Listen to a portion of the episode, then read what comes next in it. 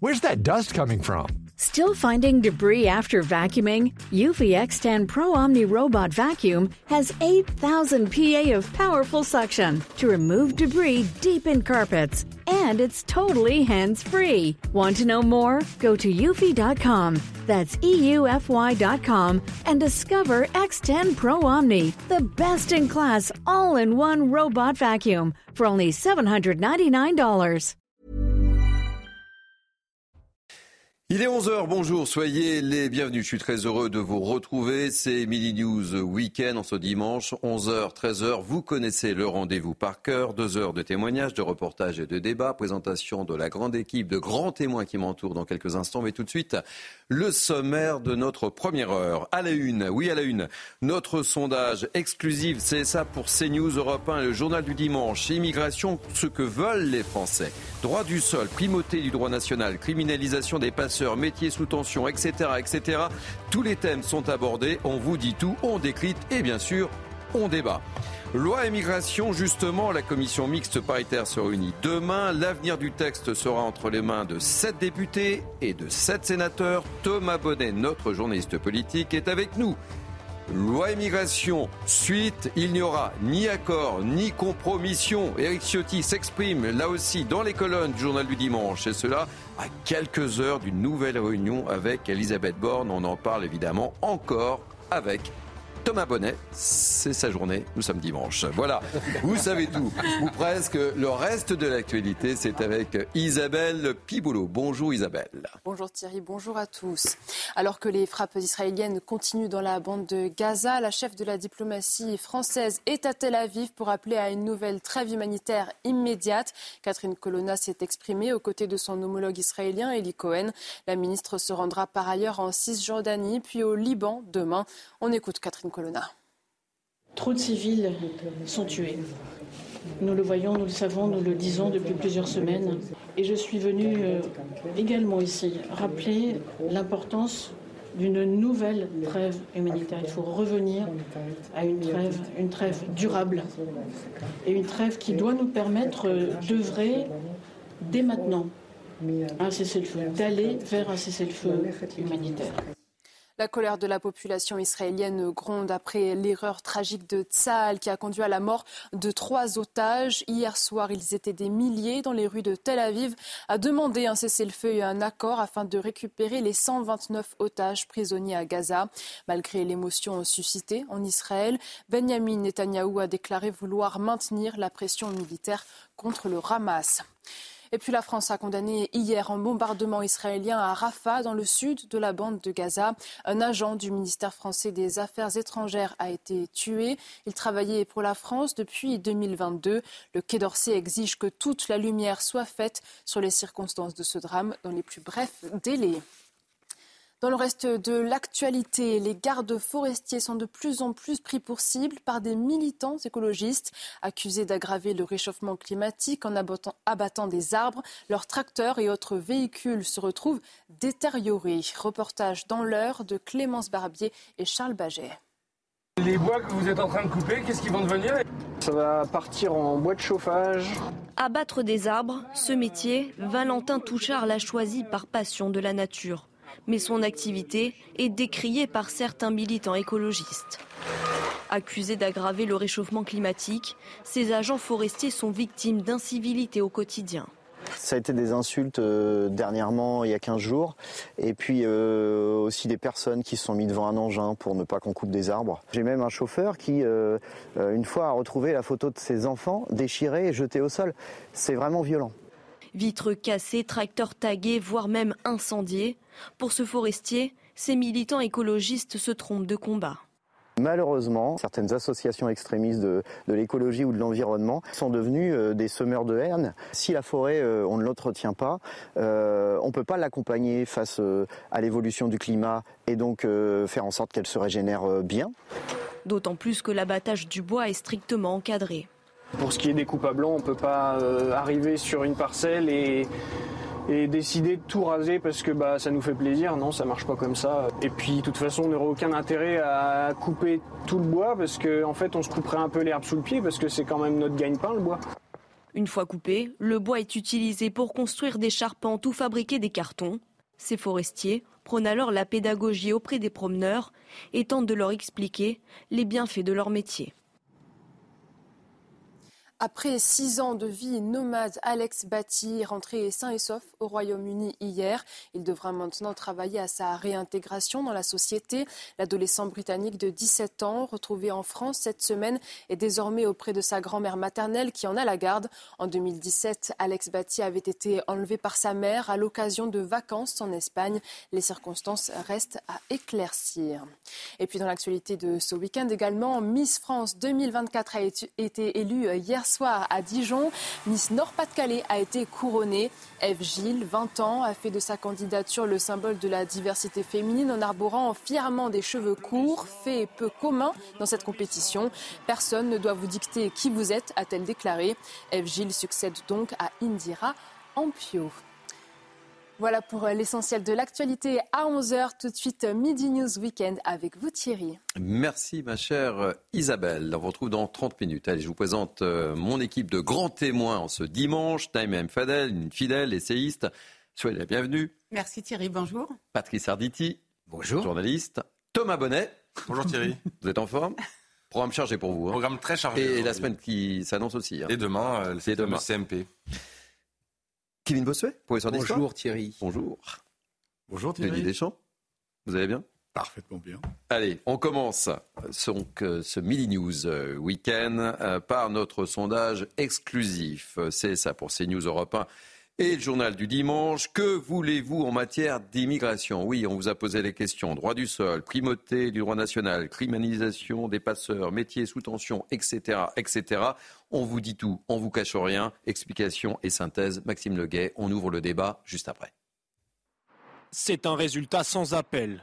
Consulté sur la question de faire primer le droit français sur le droit européen en matière d'immigration, les Français sont 67% à y être favorables, une position qui varie selon la sensibilité politique. Ainsi, le total de la droite y est favorable à 79% contre 68% pour le centre, alors que l'ensemble de la gauche approuve à 45% cette primauté du droit national. S'agissant de faire primer la sécurité de la France sur les droits individuels des étrangers, le consensus est encore plus large.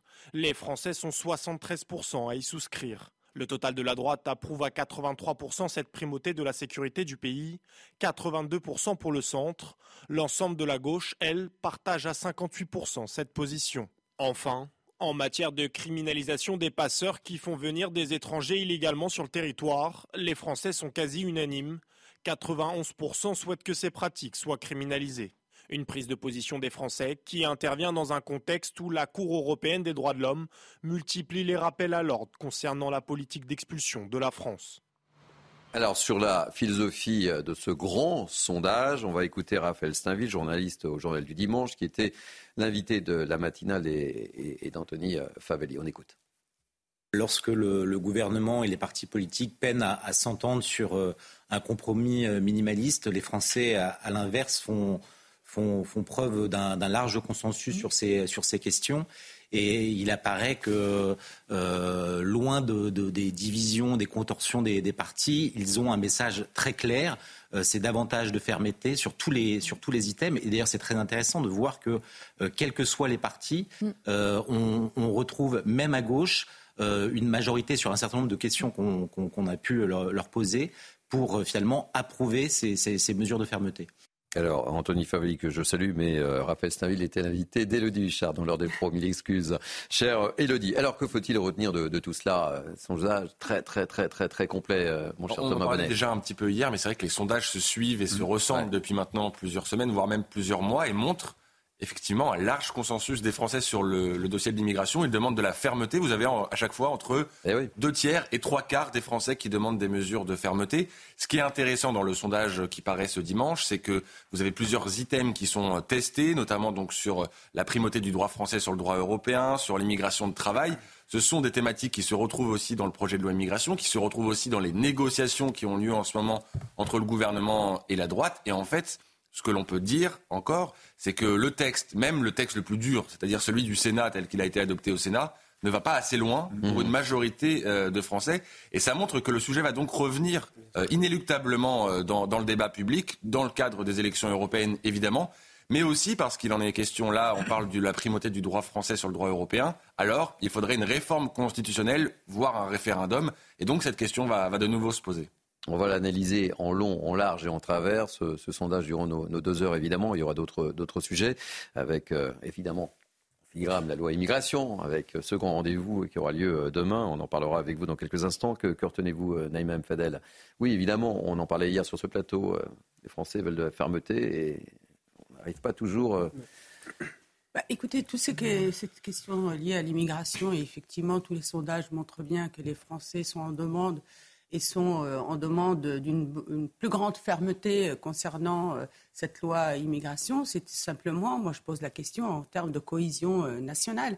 C'est-à-dire qu'à un moment, le pays est complètement déstabilisé en, termes de, au niveau enfin, social, administratif, euh, de, sécurité aussi. On sait très bien qu'aujourd'hui, malheureusement, nous avons aussi une immigration qui est liée aussi à cette, à cette insécurité, à cette délinquance. Les chiffres sont là pour, pour euh, corréler ce que je viens de dire. Le ministre Darmanin lui-même dit qu'effectivement, il y a un impact sur le pays, mais il y a aussi cet État-providence qui a été pensé à un moment dans un équilibre, et aujourd'hui, cet État-providence ne peut plus faire face à cette arrivée massive et notamment de personnes euh, d'une manière euh, clandestine. Donc à un moment, ça déstabilise absolument tout.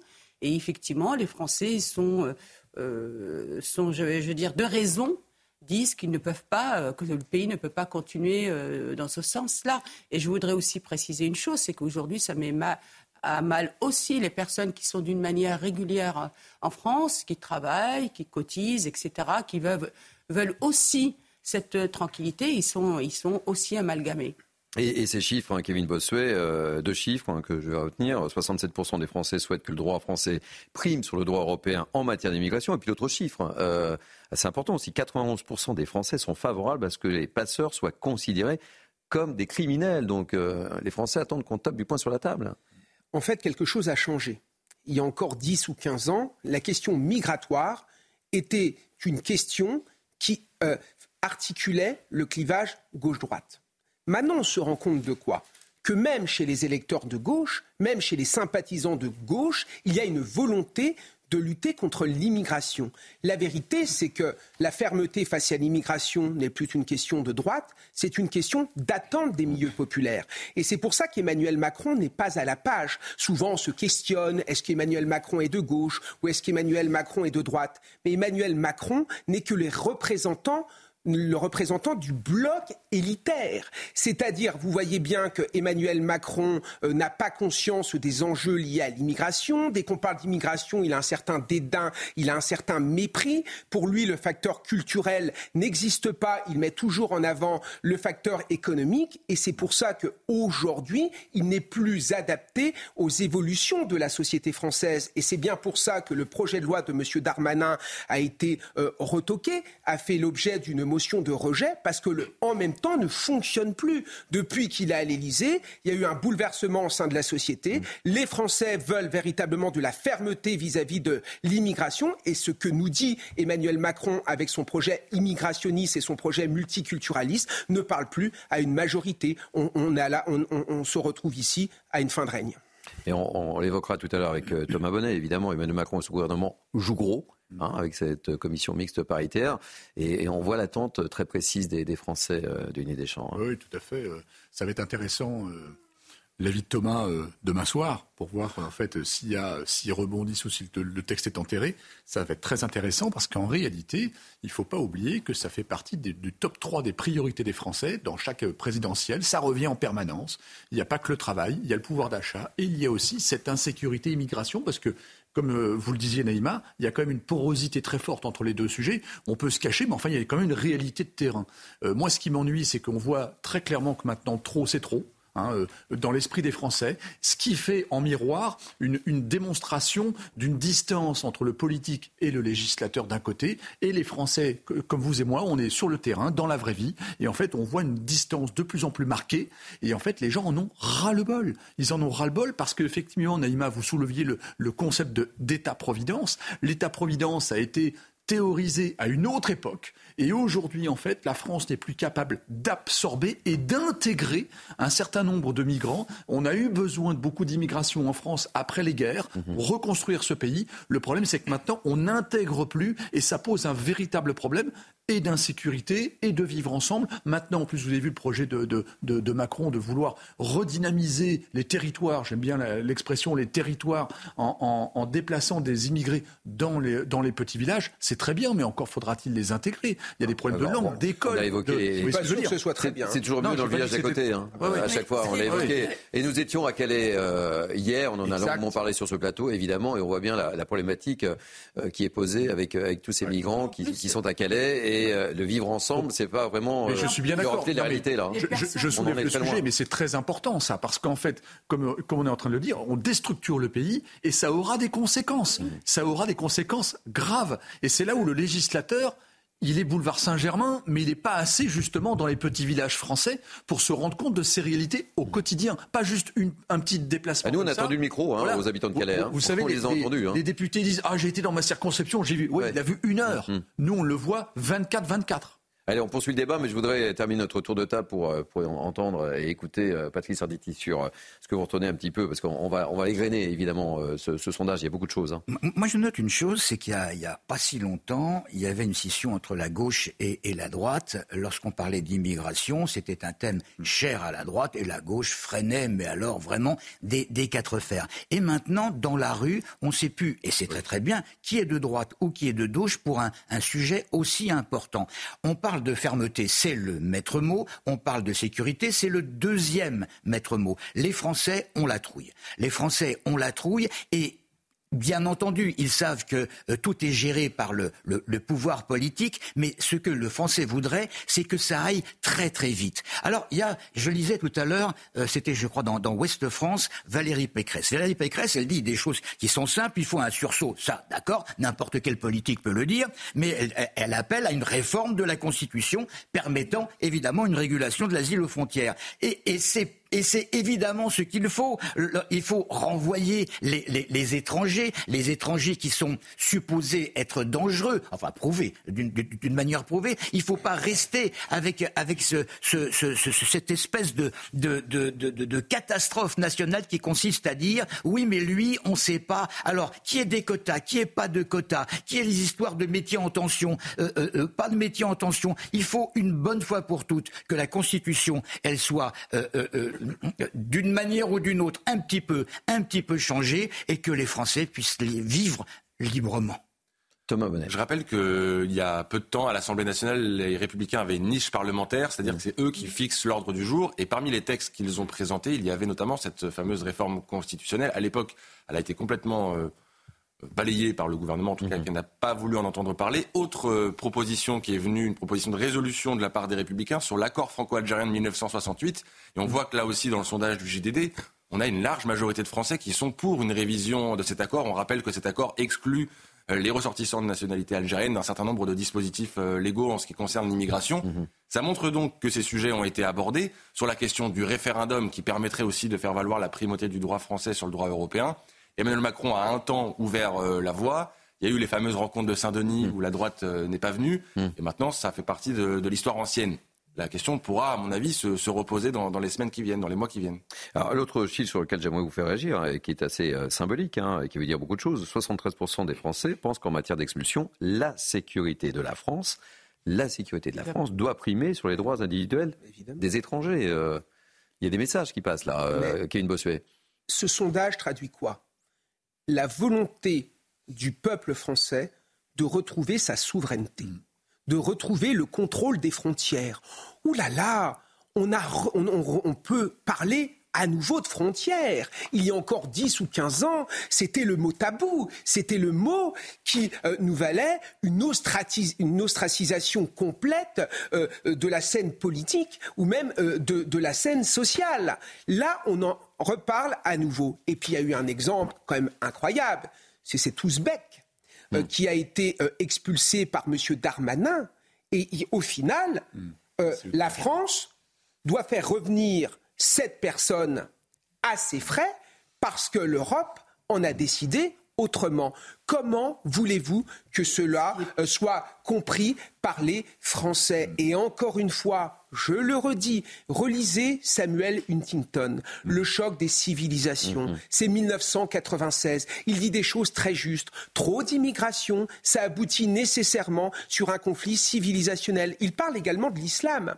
Il ne parle pas d'islamisme, il parle d'islam. Quand vous avez une forte communauté musulmane avec une, une volonté de revanche euh, euh, post-coloniale et de l'autre côté euh, des Européens qui insistent sur le côté universaliste de leurs valeurs, forcément, on va vers un choc. Et c'est ce qui est en train de se passer. Et c'est ce que comprend pas Emmanuel Macron. Encore une fois, j'insiste, quand il parle d'immigration, c'est le mépris. Quand on met en avant les problèmes d'intégration et d'assimilation, il s'en fiche. À un moment donné, M. Macron voulait être véritable, voulait marquer l'histoire, sauf que s'il continue, il va être à la remorque de l'histoire.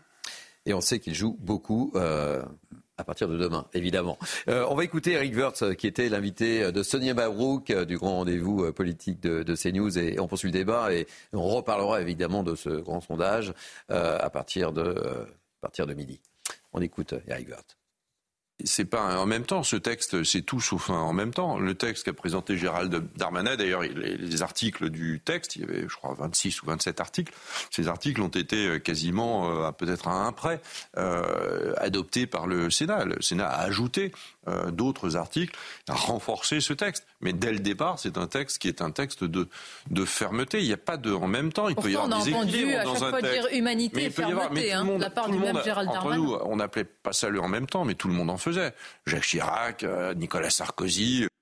Thomas, vous souhaitiez euh, intervenir vous parliez de cette euh, commission mixte paritaire où évidemment le gouvernement joue gros. Euh, on mm. a aussi dans le JDD, on en parlera peut-être tout à l'heure, l'interview d'Éric Ciotti. Ah oui, on en parlera évidemment. Très intéressant parce qu'on pourra, on pourra voir justement que en une semaine de négociations, tractations, discussions à Matignon, finalement les positions n'ont pas tellement évolué, si bien qu'aujourd'hui il est assez compliqué d'avancer et de dire que cette commission mixte aboutira à un texte. On en est là aujourd'hui à se demander si réellement le texte pourra sortir de cette commission et pourra être, euh, être voté, euh, débattu à l'Assemblée nationale et, au Sénat. C'est, n'est pas sûr du tout euh, à l'heure où on se parle. Vous savez, Thomas, vous êtes le meilleur ambassadeur de votre prochaine intervention.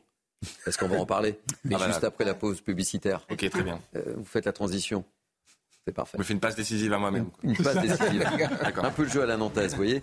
Allez, on marque une pause, on se retrouve et on retrouve Thomas Bonnet, nos grands témoins du jour, évidemment. On va beaucoup parler de cette commission mixte paritaire, mais Thomas Bonnet en a tellement bien parlé. À tout de suite. Il est 11h30. Merci de nous accueillir chez vous en ce dimanche matin. C'est News Weekend jusqu'à 13h. Je vous présente mes grands témoins dans quelques instants, mais tout de suite, place à l'information. Elle est à l'heure. C'est Isabelle Piboulot. Rebonjour Isabelle. En déplacement à Tel Aviv, Catherine Colonna a appelé à une nouvelle trêve humanitaire immédiate et durable qui doit pouvoir conduire à un cessez-le-feu dans la bande de Gaza. Trop de civils sont tués, a déploré la chef de la diplomatie française. De son côté, son homologue israélien a martelé la position de son pays, selon laquelle un appel au cessez-le-feu reste une erreur. La loi immigration passe en commission mixte paritaire demain et dans ce contexte, regardez ce sondage CSA pour CNews. Faut-il faire primer le droit français sur le droit européen en matière d'immigration La réponse est oui pour 67% des sondés. Autre question, faut-il faire primer la sécurité de la France sur les droits individuels des étrangers en matière d'expulsion? Les Français y sont favorables à 73%. Et puis tel un phénix, le nouveau coq de Notre-Dame de Paris orne depuis hier le sommet de la cathédrale à 96 mètres de hauteur. Une étape majeure dans l'avancée des travaux de rénovation de l'édifice. Le coq précédent avait été trop abîmé lors de l'incendie du 15 avril 2019. La réouverture de Notre-Dame est prévue le 8 décembre 2024. Magnifique image. Merci, ma chère euh, Isabelle. On retrouve dans 30 minutes. Allez, je représente euh, l'équipe de grands témoins qui m'entoure depuis 30 euh, minutes, justement. Naïm Fadel, Kevin Bossuet, Patrice Arditi, Denis Deschamps et Thomas Bonnet. Thomas Bonnet, on a besoin de vos éclairages aujourd'hui. Programme très chargé, puisque l'autre gros titre de l'actualité, mais qui est évidemment lié à notre sondage CNews Europe 1 et, le journal du, du dimanche, c'est la tenue de cette fameuse commission mixte paritaire. Demain, sept députés sept sénateurs. On le dit, on l'a déjà évoqué, euh, Emmanuel Macron joue gros, le gouvernement joue gros, et ça peut sentir le sapin pour le texte. Bah, il va falloir... Si je puis me permettre, une expression que tout le monde comprend. Surtout en ce moment. Euh, évidemment, euh, vous avez compris le. Évidemment. Le... Alors, on rappelle que cette commission mixte paritaire elle a pour objectif de parvenir à un texte. si un texte sort de cette CMP, il ne sera pas adopté immédiatement. Ensuite, il mhm. doit aller au Parlement. Mais d'abord, on réunit donc euh, cette, commission mixte paritaire. On rappelle donc sept sénateurs, sept députés, avec la représentativité euh, qui est celle du Parlement. Et donc euh, la droite et le centre y sont majoritaires. C'est en fait entre le gouvernement, l'exécutif, la majorité présidentielle et la droite que se jouent les négociations depuis le début de la semaine. Et en fait, c'est assez compliqué parce que le texte qui, fait, qui sert de base aux discussions, c'est celui du Sénat. C'est un texte qui a été durci sur l'immigration. Et tout l'enjeu pour Elisabeth Borne, c'est à la fois d'obtenir des concessions de la droite, tout en parvenant à conserver l'unité de sa majorité. Autrement dit, c'est très compliqué pour, euh, pour la Première ministre, surtout que l'on voit dans les déclarations des parties prenantes, notamment Ciotti, mmh. On qui euh, donne une interview au, JDD, euh, qu'il ne veut voir sortir de cette CMP que le texte du Sénat. Autrement dit, il n'est prêt à aucune concession. Alors dans les faits, il y a eu quelques concessions. Par exemple, l'AME va sortir de, ce texte, l'aide médicale d'État, mmh. un cavalier législatif. Il y aura un texte à part euh, au mois de janvier. On sait aussi qu'il y a eu des discussions autour des, prestations euh, sociales. Euh, ce que l'on peut dire quand même, c'est que, encore une fois, le texte qui sortira de cette commission mixte paritaire, s'il y a un texte qui sort, mmh. ce qui est vraiment pas sûr, sera là encore peut-être assez éloigné finalement des attentes des Français, parce que parmi les, sondages, enfin dans le sondage, il y a certains items qui sont couverts par cette loi immigration. Il y en a aussi beaucoup qui ne le sont absolument pas. Et donc, ça ne résoudra pas de manière, euh, de manière longue, à long terme, euh, les, problématiques qu'ont les Français sur l'immigration. Et rendez-vous important euh, à 19h, c'est ça hein, Ce soir à 19h, réunion de la dernière chance à Matignon avec Éric Ciotti, Bruno Retailleau, Olivier Marlex, les cadres de la droite, et Elisabeth Borne, entourée évidemment de son ministre de l'Intérieur, Gérald Darmanin. Elisabeth Borne qui a quand même repris la main depuis lundi. Eh oui. Parce que non seulement Gérald Darmanin a été sur le terrain, Gérald Darmanin. son échec, et puis on l'a dit, euh, il y a des, petits problèmes entre Gérald Darmanin et certains des interlocuteurs, notamment Éric Ciotti. Éric Ciotti qui n'a pas trop aimé, par exemple, ah que le ministre de l'Intérieur aille, dîner, déjeuner avec Christian Estrosi à Nice euh, vendredi dernier. Et euh, il y a quelques anicroches voilà, ah entre personnels qui s'ajoutent à la complexité politique de la situation. Alors, on poursuit le débat. Je vais donner la parole dans quelques instants, ma chère Naïma Mfadel, mais justement, Thomas vient de l'évoquer. Eric Ciotti parle dans les colonnes du journal du dimanche. La synthèse la substantifique moelle de sa déclaration et de cette interview avec Juliette Saadat et on poursuit le débat évidemment. Avant leur rendez-vous à Matignon ce dimanche soir, les républicains démontrent une fois encore leur intransigeance.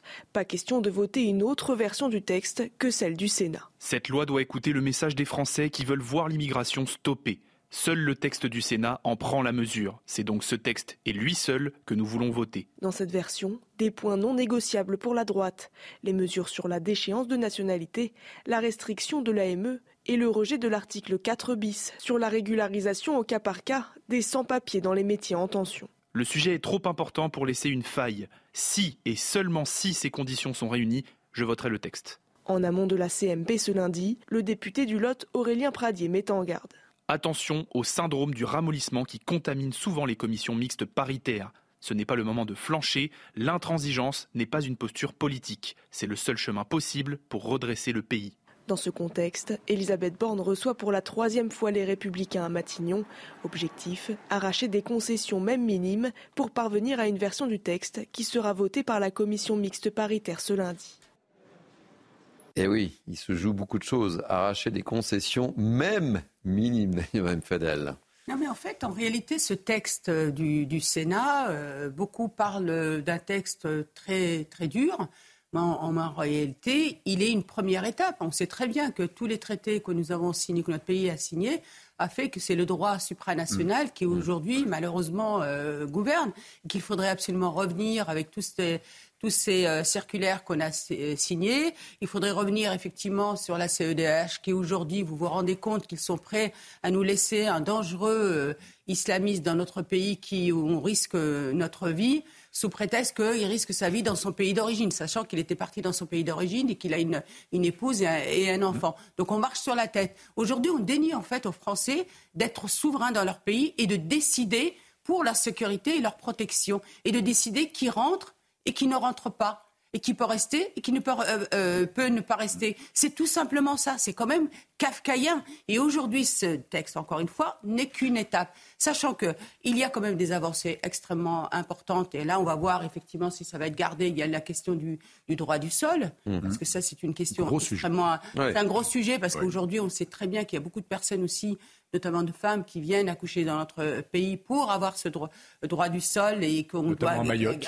À Mayotte, 80%. Première maternité Merci Denis. Je précise que dans le texte, l'automaticité du droit du sol est remise en question dans la version telle qui a été adoptée au Sénat. Voilà, donc on va, on, va effectivement, Mayotte, 80% des enfants scolarisés à Mayotte ne sont pas français. Mhm. Vous imaginez le, la déchéance de la nationalité pour ceux qui ont euh, qui ont commis des attentats, qui ont tué de, nos compatriotes. C'est quand même une question extrêmement importante. Et effectivement, ce texte-là est une première étape et on ne peut pas aller. Euh, il faut forcément une deuxième étape, c'est-à-dire une réforme de la Constitution et oser aller aussi discuter avec l'Europe en disant bah, il y a des choses que nous on ne peut pas accepter. C'est des gros chantiers. Et, euh, Oui, c'est des gros chantiers, mais aujourd'hui, vous savez, j'écoutais dernièrement, je veux juste vous dire ça, des audios, grâce d'ailleurs sur X un, compte gaullisme.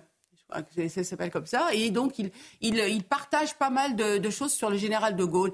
Et j'écoutais des audios du général de Gaulle, mais, mais mon Dieu, mais, mais effectivement, mais en fait, ce qu'il disait, c'est des choses tout à fait, j'allais dire, entre guillemets, certaines choses banales. Hum, la hum. France, c'est la France, l'Allemagne, c'est la France, l'Angleterre, c'est la C'est-à-dire qu'à un moment, le droit à la souveraineté, un peu perdu, hein, le droit, années, hein, le droit à disposer d'eux-mêmes d'un peuple, c'est quelque chose de normal. Et je le dirais pareil, je vais être honnête avec vous, même par rapport à d'autres à des, à, pays. Il y a des pays qui aujourd'hui, euh, effectivement, de, vous avez des gens qui viennent de certains pays pour euh, immigrer euh, en France, mais eux-mêmes vous diront, on a le droit à notre souveraineté et à décider de nous-mêmes.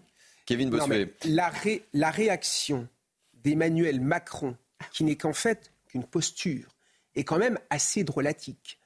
Emmanuel Macron a passé son temps à tuer la gauche, il a passé son temps à tuer la droite, et il s'étonne que c'est les partis politiques de la gauche et de la droite. Est-ce que je peux finir? Il s'étonne que les partis politiques de la gauche et de la droite sont en train de monter, de montrer les dents pour essayer euh, d'exister? En, tous les cas, les Républicains essaient d'exister. Hier, ah euh, Bruno Retailleau, qu'on commentait, occupe le terrain. Ce matin, Eric Ciotti, Aurélien Radier. C'est leur quart d'heure. Est-ce que je peux finir Merci. En outre, moi, il y a quelque chose qui me choque, c'est que M. Macron nous raconte que c'est un déni démocratique le vote de la motion de rejet. Il dit ça alors que Mme Borne passe sa vie à faire passer des 49-3 et à confisquer le débat démocratique au sein du Parlement. La vérité, c'est que M. Macron est dans une posture autoritaire, c'est qu'il est, il n'accepte pas que son jouet qui est le en même temps soit définitivement cassé et surtout il ne comprend pas ce qui se passe, le déphasage entre ce qu'il pense lui et la réalité de la société française et c'est ça qu'il est en train de payer. Alors je voulais vous faire écouter à, nouveau Eric Wirtz, invité donc de Sonia Mabrouk, justement sur cette commission mixte paritaire en cas d'échec. Écoutez et on poursuit le débat, très animé, mais ça j'en étais persuadé. S'il n'y a pas de texte, Hmm. Si euh, la commission mixte paritaire n'aboutit pas, ou si le texte n'est pas voté euh, par la suite euh, à l'Assemblée nationale ou au, Sénat, c'est un formidable appel d'air pour l'immigration. Un appel d'air? Mais oui, parce que sans texte, on est moins protégé. Ce texte protège plus qu'il ne protégeait jusqu'à présent.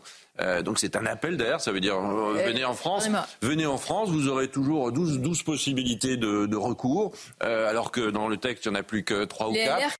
C'est intéressant ce qu'il dit, euh, Appel d'air pour l'immigration. Mais objectivement et sincèrement, Euh, c'est pas le premier texte, ce sera jamais le dernier sur ce sujet-là. Euh, d'ailleurs, il a, il a beau dire, mais il était aux affaires euh, pendant une certaine époque. Hmm. Donc, euh, il y a eu énormément de textes sur l'immigration. Et en fait, le sujet n'a jamais été réglé définitivement de manière ferme. Et donc, on arrive encore à des situations grotesques.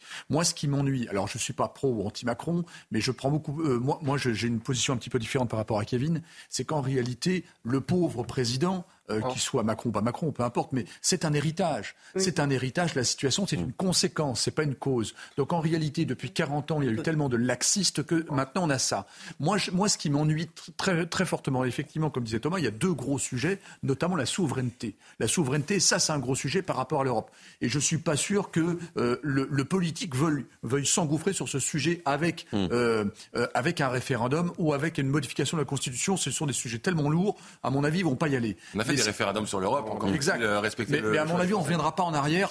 C'est exactement ce que disait Olivier, euh, euh, notre ami Thierry, c'est que c'est au-dessus, c'est supranational. Moi, ce qui m'ennuie, c'est l'idée d'Europe. L'idée d'Europe, quand il y a une vingtaine ou 25 ans, les gens étaient passionnés d'Europe avec Maastricht, avec il y, avait des échanges inter-européens des jeunes. Ça a très très très très bien marché. interviewer la jeunesse aujourd'hui.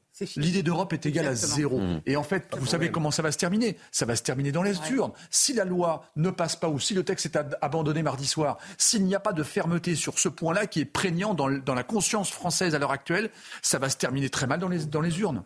On fera un petit tour de table avant de, finir pour savoir ce que vous en pensez justement. Euh, Patrice Sarditi euh, qui, euh, qui, lève le doigt depuis 5 minutes.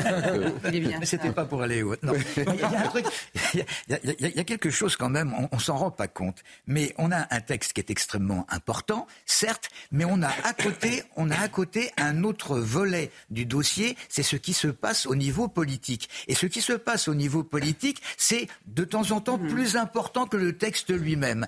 Finalement, vous vous rendez compte qu'on est dans le jeu des tractations entre un certain nombre de leaders politiques. On a, et Kevin le rappelait tout à l'heure, euh, Monsieur Macron qui euh, a, voulu découdre, défaire, pardon, euh, euh, la, la, la, mainmise de la gauche et de la droite dans le système politique. Et puis ça, il, a raison. il a tout à fait raison. Réalité. Ça, on peut pas contester ce que vient de dire Kevin. Et, et, puis nous avons des gens qui veulent émerger, qui veulent exister, et puis nous avons des phénomènes de, de vassalisation. C'est-à-dire que, regardez, Monsieur Ciotti a un moment donné, on n'en parlait presque plus.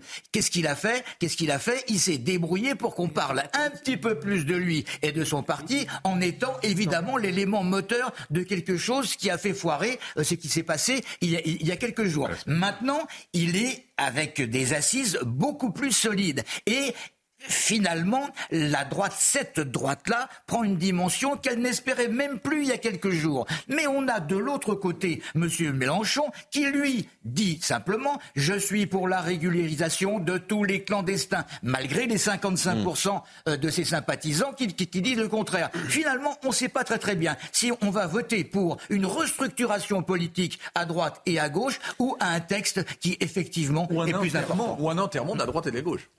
Non, moi je pense, pas, je pense que pour le coup, là, les, les, euh, LR font vraiment de la politique et ils ont eu une bonne stratégie. Moi, je vais être honnête avec vous. C'est-à-dire c'est-à-dire que quand il y a eu. C'est quoi la bonne stratégie C'est quoi la bonne stratégie des LR, Naïma Alors justement. Alors là, on attend avec impatience. Hein. Ce qui s'est passé, en fait, c'est que justement, les LR ont voté cette motion Je vois Thomas Bonnet de rejet. Ah non, Ils ont voté cette motion de rejet. Le gouvernement comptait sur les LR. Et finalement, les LR ont dit non. Hmm. Ce qu'on veut, c'est le texte du Sénat. Et finalement, le gouvernement, qu'est-ce qu'il fait aujourd'hui? Il est bien obligé d'aller vers le texte du Sénat. Et c'est le texte du Sénat qui va sortir. Donc ça veut dire quoi? Ça veut dire que si jamais demain, euh, ils ne sont pas sur un consensus vis-à-vis de ce texte, et en plus ils ont redit à plusieurs reprises que c'est ce texte-là pour eux qui prime et pas autre chose, le sondage sur le JDD donne raison justement au LR. Hmm. Puisque non seulement. par surprise, mais oui. Non, non, mais, oui, regardez, les Français sont encore beaucoup hmm. plus euh, fermes hmm. sur cette question de l'immigration, je dirais que même par rapport euh, à ce que proposent les LR. Donc finalement, si demain ce n'est pas euh, mardi, si ce n'est pas voté, et si effectivement c'est un échec, je pense pour moi que c'est un camouflet pour le gouvernement et que les LR auront repris la main parce mmh. que les, les, les, Français vont se dire, les LR ont été quand même jusqu'au bout. Thomas Bonnet et Kevin Bossuet. C'est vrai que ce dossier immigration, finalement, c'est de la tambouille politicienne. Il faut, mais oui, c'est ce qu'on disait hier. Les Français comprennent pas grand-chose. De manière, mais c'est le cas parce qu'en fait, tout le monde ici joue sa carrière euh, politique. Alors. Vous avez raison, euh, Naïma, dans, votre analyse. La seule, le seul facteur à ajouter, c'est quand même l'unité de la majorité présidentielle, parce que si vous avez le texte du Sénat qui sort, mm. La question va se poser de savoir qui va le voter à l'Assemblée nationale. Vous avez Sacha Houlier, le président de la commission des lois, qui incarne l'aile gauche de la majorité Peut-être pourra-t-il emmener avec lui quelques députés de la Macronie et qui ne voteront pas ce texte. Vous avez aussi le Modem qui a fait euh, savoir qu'il ne voulait pas d'un texte trop à droite. Autrement dit, c'est pas acté encore que la, majorité ne se fissure pas sur, euh, sur ce texte. Et puis, on peut rajouter, puisqu'on parle de tambouille politicienne, qu'évidemment, il y a aussi des guerres au sein même du gouvernement. Vous avez Elisabeth Borne qui sait qu'elle joue son avenir mm. euh, à Matignon à travers ce texte immigration. Et vous avez déjà des personnes qui lui savent. Qui à Bruno Le Maire Bruno Le Maire, par exemple. Ne la ramène pas. Bruno Le Maire s'invite dans le débat en, disant, en disant il faut le texte du Sénat, rien que le texte du Sénat. Il a été recadré par la Première ministre et il, euh, il persiste et signe. Bruno Le Maire, qu'on dit peut-être comme le successeur d'Elisabeth Même le ministre Darmanin a d'ailleurs dit, je crois qu'il y a deux jours, tous. Et il s'est positionné en disant, moi je préfère le texte du Et puis il y a notre sondage avec les attentes des Français et cette tambouille euh, politique euh, à laquelle on assiste. Kevin Bossuet. Et j'aimerais vous faire écouter Éric Dupont-Moretti qui était invité la salle hier soir et qui une espèce de petite conclusion à, tout ce qu'on vient de dire là. Euh, Kevin Bossuet. Les LR c'est comme les candidates à Miss France. C'est-à-dire, ah. au moment de l'élection, ils sont pour tout résoudre, ils sont pour un humanisme, ils entendent les Français, ils veulent lutter, ils veulent lutter contre la faim dans le monde, et une fois élus, il ne se passe plus rien. C'est ce qui s'est passé avec les Républicains, parce que quand ils sont dans l'opposition, ils sont fermes, ils sont durs, et quand ils sont au gouvernement, il n'y a strictement plus rien, et les Français ont été largement échaudés par cela. Et j'aimerais revenir sur ce qu'a dit Denis, parce qu'en écoutant Denis, le pauvre pauvre Emmanuel Macron, il subit ce qui lui arrive. Mais Emmanuel Macron, euh, Emmanuel Macron souhaite à la tête de l'Élysée. S'il n'est plus en capacité de diriger la France, il peut démissionner. S'il n'est plus en capacité de faire passer ses textes à l'Assemblée nationale, il peut dissoudre l'Assemblée nationale. Et s'il veut absolument passer son texte sur l'immigration, parce que quand j'entends des membres de la majorité, ce serait quelque chose de vital. Dans ce cas-là, qu'il fasse un référendum et qu'il change la Constitution. Euh, la vérité, c'est que tous ces gens-là ne voient que leur petite carrière politique. D'ailleurs, le projet de loi sur l'immigration n'est pas fait au service de la France. Elle est, euh, elle est, euh, il a été conçu au service des ambitions politiques de Gérald Darmanin. Et c'est cette petite politique politicienne qui ne passe plus. Naïma, je vous donne la parole dans quelques instants, mais je voudrais vous faire écouter Éric Dupont-Moretti, qui était l'invité hier soir de Léa Salamé. Écoutez ce qu'il dit. On en parle après. Et je vous rassure, à partir de midi, on reviendra sur notre sondage, on reparlera de la loi immigration et vous aurez avec temps de parole. Et avec Thomas, évidemment. Éric Dupont-Moretti, écoutez. Ils ont choisi euh, la chienlit. C'est un peu plus étonnant pour l'extrême droite, mais c'est la réalité. Ils se lèvent, ils font presque la fête ensemble, mais ils vont pas dans la même salle des fêtes. Ça, c'est une certitude. Il y en a qui veulent en réalité qu'on durcisse. Ils ont dit mille fois plus dur le texte. Ils ne veulent plus voir un étranger la haine de l'étranger, c'est leur fonds de commerce. Quant aux autres, ils veulent qu'on accueille toute la misère du monde, sans discernement, de façon euh, totalement démagogique, les uns comme les autres.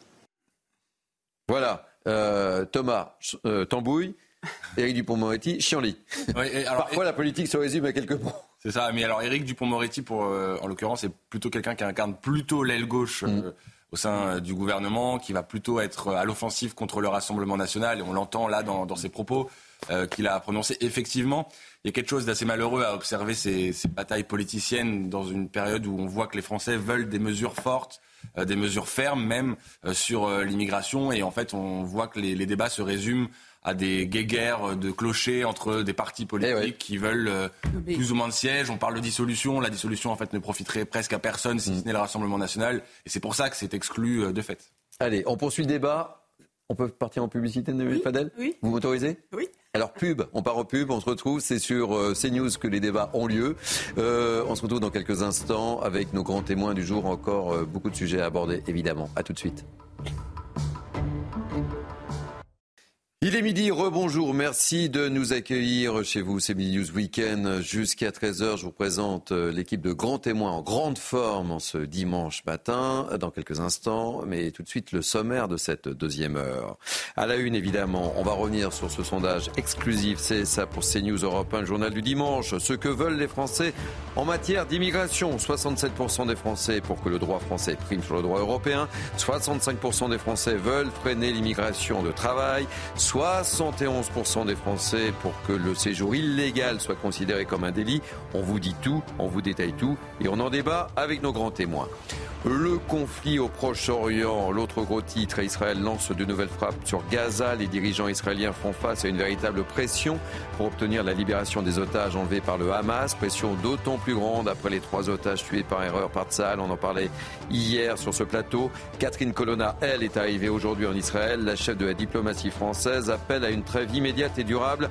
On sera sur place à Tel Aviv avec Antoine Estève. Harold Iman sera avec nous. Enfin, on évoquera ce qui ressemble à une nouvelle polémique du côté de LFI. Thomas Porte, encore lui, publie un communiqué où il parle de 4000 Français engagés dans l'armée israélienne qui commettent selon lui des crimes de guerre. Ça sent la provocation. Je poserai la question à nos grands témoins. Voilà, vous savez tout sur notre menu de cette deuxième heure. Mais tout de suite, place à l'info avec Isabelle Piboulot. Euh, rebonjour Isabelle. Bonjour Thierry, bonjour à tous. Alors que la Cour européenne des droits de l'homme multiplie les rappels à l'ordre contre la politique d'expulsion de la France, les Français eux-mêmes souhaitent faire primer le droit français sur le droit européen en matière d'immigration. C'est ce que révèle un sondage CSA pour CNews. Les détails avec Maxime Leguet. C'est un résultat sans appel.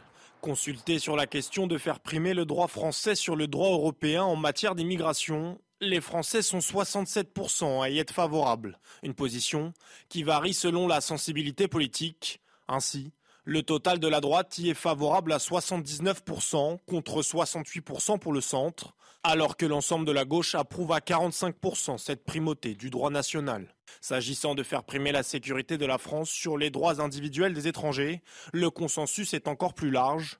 Les Français sont 73% à y souscrire. Le total de la droite approuve à 83% cette primauté de la sécurité du pays, 82% pour le centre.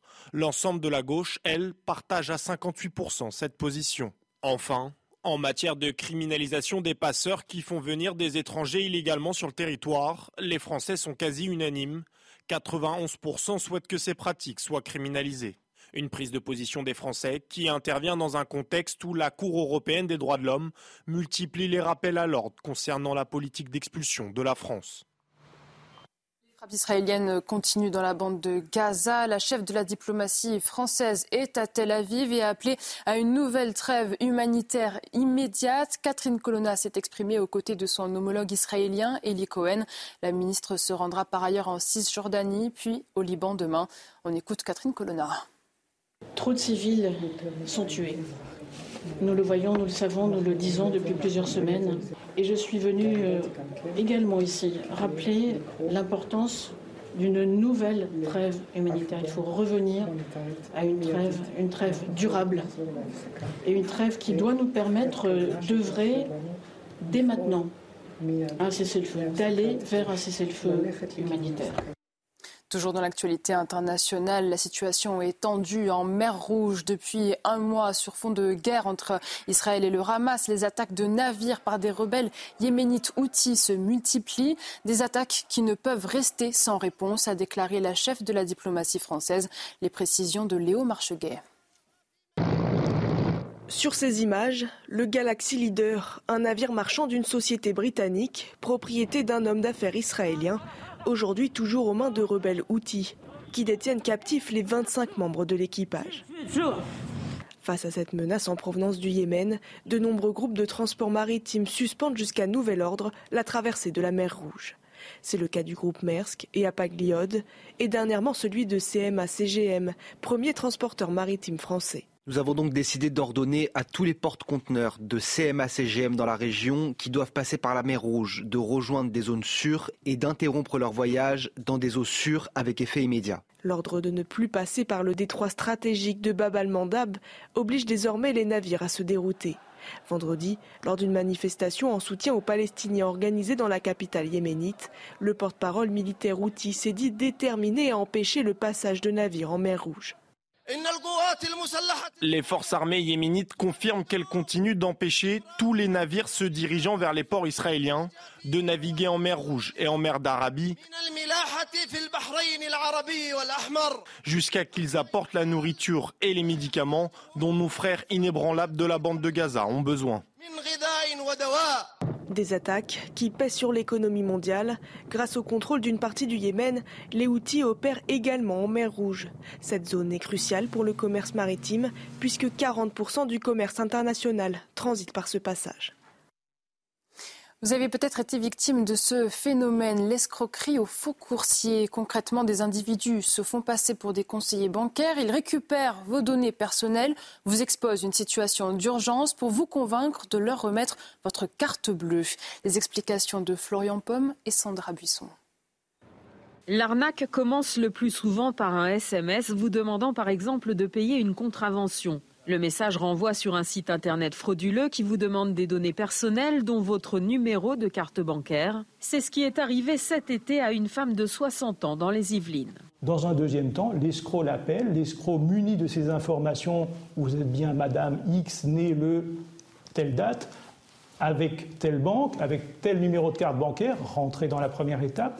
Et ensuite, on va la mettre en confiance pour lui dire écoutez, madame, il faut absolument qu'on récupère votre carte bancaire, on va vous l'échanger, mais retournez-la avec le coursier qui va se présenter chez vous. Après le faux conseiller bancaire, débarque alors un faux coursier qui récupère carte et code de carte pour se précipiter dans un distributeur ou faire des achats à distance. Les escrocs vont les mettre en situation d'urgence puisque euh, une situation anormale apparaît sur le compte. Il s'agit d'y remédier immédiatement. Ils vont maîtriser le, le, langage bancaire, ils vont être rassurants, ils vont apparaître comme des sauveurs. La victime des Yvelines a ainsi perdu 6 000 euros. Certains malfaiteurs appellent même en usurpant le numéro de votre banque et arrivent parfois à soutirer par persuasion un moyen d'accès au compte pour relever le plafond de retrait bancaire et voler davantage d'argent. Pour escroquerie aux faux coursiers, 150 plaintes ont été déposées à la gendarmerie en Ile-de-France cette année. Et c'est la fin de ce journal. Je vous retrouve euh, dans un peu moins de 30 minutes pour un prochain point info. Tout de suite, la suite de Midi News Weekend. Le rendez-vous est pris, ma chère Isabelle. je vous présente l'équipe de grands témoins en grande forme en ce dimanche matin avec moi depuis une heure. Naïma Fadel, essayiste. Toujours en forme En forme, oui, toujours. Très bien. Euh, Patrick Sarditi, journaliste. Toujours en forme. Toujours en forme, évidemment. Euh, Kevin Bossuet, au summum de sa forme. Toujours. Qui a réussi à nous faire un parallèle avec Miss France. Euh, j'en suis toujours pas revenu. Denis Deschamps, analyste conférencier. On a renforcé le pôle géopolitique. Et on a renforcé le pôle géopolitique avec Carole Niemann, spécialiste des questions internationales. Évidemment, la vedette du jour aujourd'hui, c'est Thomas Bonnet, notre spécialiste politique. On va ouvrir également avec vous et on va ouvrir notre deuxième heure toujours avec ce sondage exclusif que l'on commente depuis une heure, euh, sondage CSA pour CNews, Europe 1 et le journal du dimanche. Que voulez-vous en matière d'immigration? On continue notre analyse. Ce qui ressort de ce sondage, eh bien c'est très clair, c'est très limpide, on en a déjà un peu beaucoup parlé. Les Français attendent plus de fermeté sur notre politique migratoire. On voit tout cela avec Célia Goyer et on poursuit le débat. Effectivement, les Français ont un avis plutôt tranché sur la question. À propos de l'immigration de travail, par exemple, le patron du MEDEF, Patrick Martin, a assuré au Figaro vendredi que nous aurons besoin de main-d'œuvre venue de l'extérieur. Une affirmation qui n'est pas vraiment partagée par les Français. Ils sont 65% à vouloir freiner l'immigration de travail en France contre 34% à vouloir la favoriser. Et il en va de même pour la question du droit du sol. Les Français veulent à 60% mettre un terme à l'acquisition automatique de la nationalité française des étrangers nés en France. Un autre chiffre parlant, 71% des Français considèrent que le séjour illégal d'un étranger en France doit être considéré comme un délit. Cette mesure existait déjà avant qu'elle ne soit supprimée par la loi du 31 décembre 2012 sous François Hollande. Alors le délit de séjour irrégulier était alors punissable d'un an d'emprisonnement et de 3 750 euros d'amende. Des parlementaires l'ont fait rétablir pendant l'examen du projet de loi immigration au Sénat. Alors ils rétablissent ce délit, mais sans la peine d'emprisonnement. Seuls les 3 750 euros d'amende seraient appliqués, une mesure qui est d'ailleurs largement soutenue par Gérald Darmanin. Elle n'a cependant pas tenu très longtemps puisqu'elle a été aussitôt supprimée le 2 décembre dernier par la commission des lois de l'Assemblée. Mais ce délit de séjour irrégulier devrait revenir sur la table dès demain en commission mixte paritaire.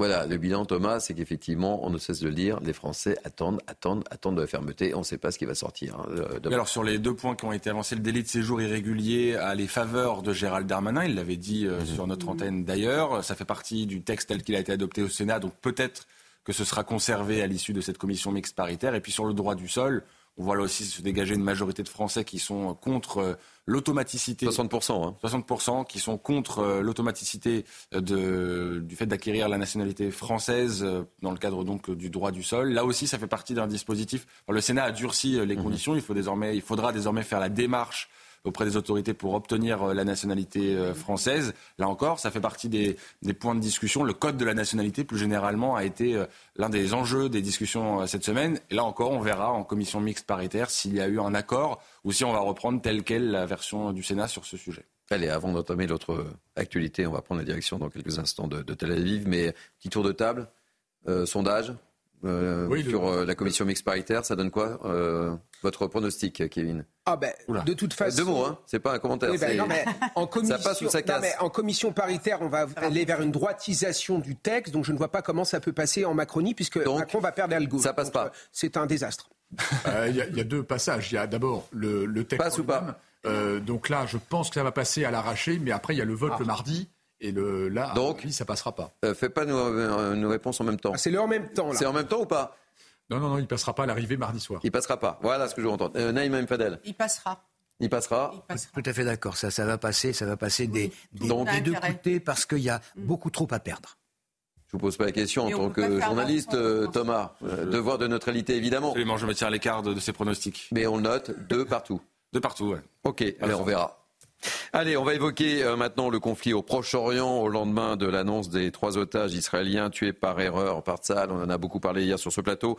L'un des trois otages a été euh, inhumé. Il s'agit de Samer Fouad al-Talelka, 25 euh, ans. L'émotion est, est toujours immense en Israël. On le comprend aisément. Les proches des otages ont multiplié euh, les appels au Premier ministre israélien pour euh, le pousser à conclure euh, un accord. On va retrouver tout de suite à Tel Aviv Antoine Estève, notre envoyé spécial. Bonjour Antoine, je le disais, la pression sur le Premier ministre est énorme au moment où Catherine Colonna est arrivée en Israël ce dimanche pour appeler à une trêve immédiate et, durable. Hein. C'est bien cela, Antoine. Bonjour Antoine.